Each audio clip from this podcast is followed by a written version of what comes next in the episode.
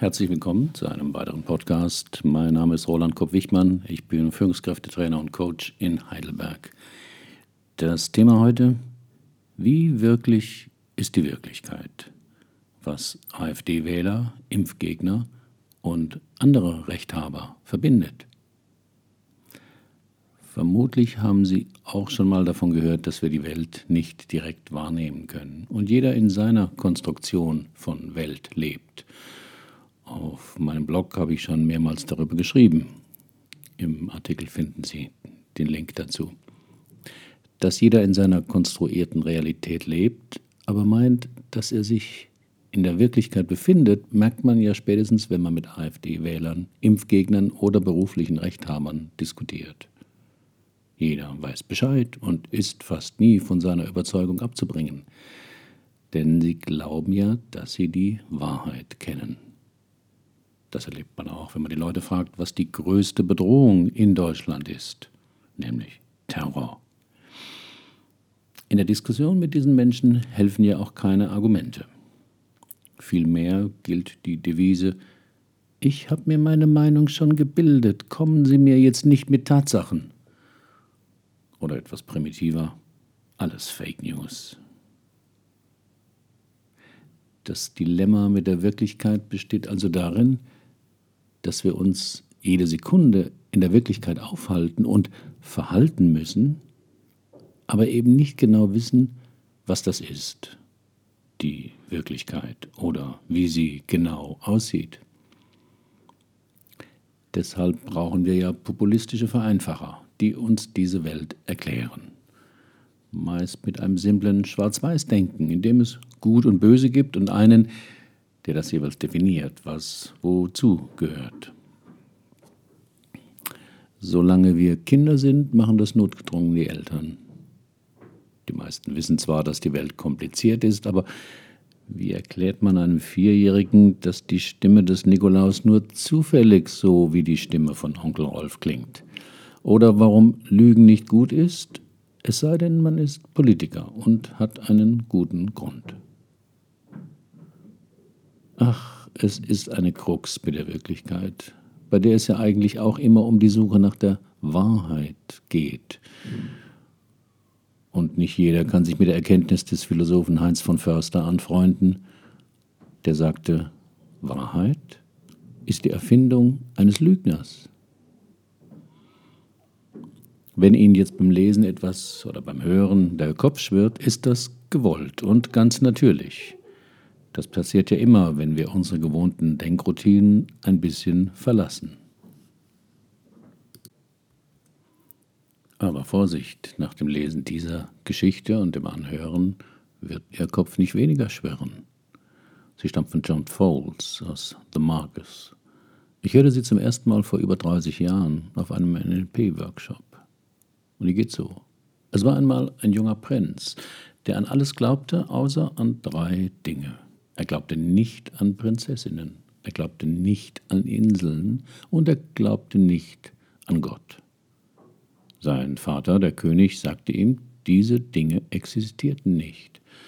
Und da es im Reich seines Vaters keine Prinzessinnen und Inseln und kein Anzeichen von Gott gab, glaubte der, Frei, der Prinz seinem Vater. Aber eines Tages lief der Prinz von dem väterlichen Palast fort und kam in das Nachbarland.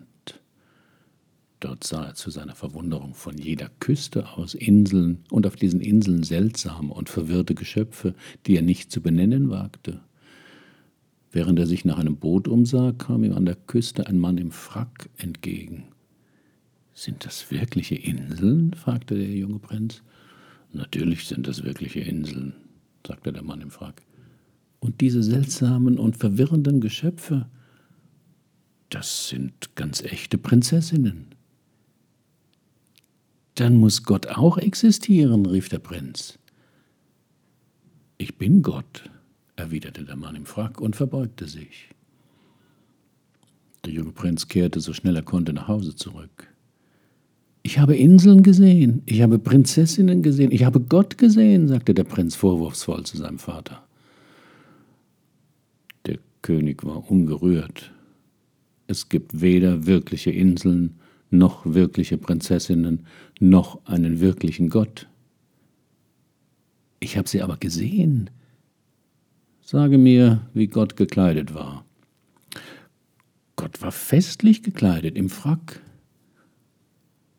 Waren die Ärmel seines Mantels zurückgeschlagen? Der Prinz erinnerte sich, dass es so war. Der König lächelte. Das ist die Uniform eines Magiers. Du bist getäuscht worden. Darauf kehrte der Prinz wieder in das Nachbarland zurück und ging an dieselbe Küste, wo ihm wieder der Mann im Frack entgegenkam. Mein Vater, der König, hat mir gesagt, wer du bist, sagte der junge Prinz entrüstet. Du hast mich beim vorigen Mal getäuscht, aber diesmal nicht. Ich weiß jetzt, dass das keine wirklichen Inseln und keine wirklichen Prinzessinnen sind, denn du bist ein Zauberer. Der Mann an der Küste lächelte. Nein, du bist getäuscht worden, mein Junge. In deines Vaters Königreich gibt es viele Inseln und viele Prinzessinnen, aber du bist von deinem Vater verzaubert. Darum kannst du sie nicht sehen.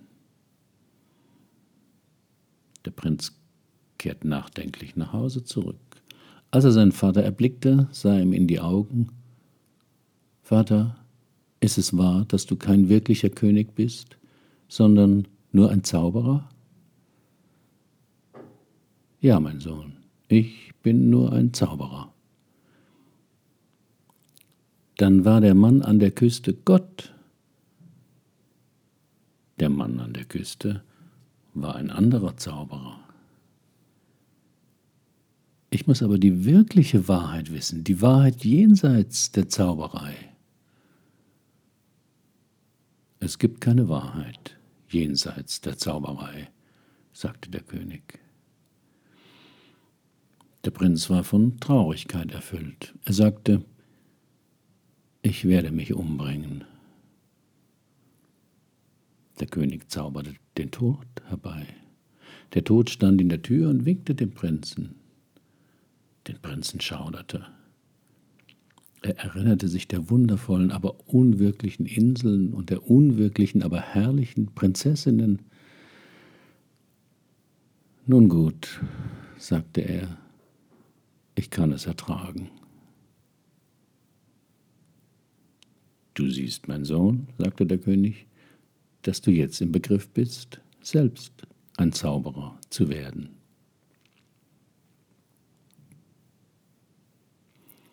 Soweit zu dieser Geschichte. Haben Sie sie verstanden? Was haben Sie verstanden?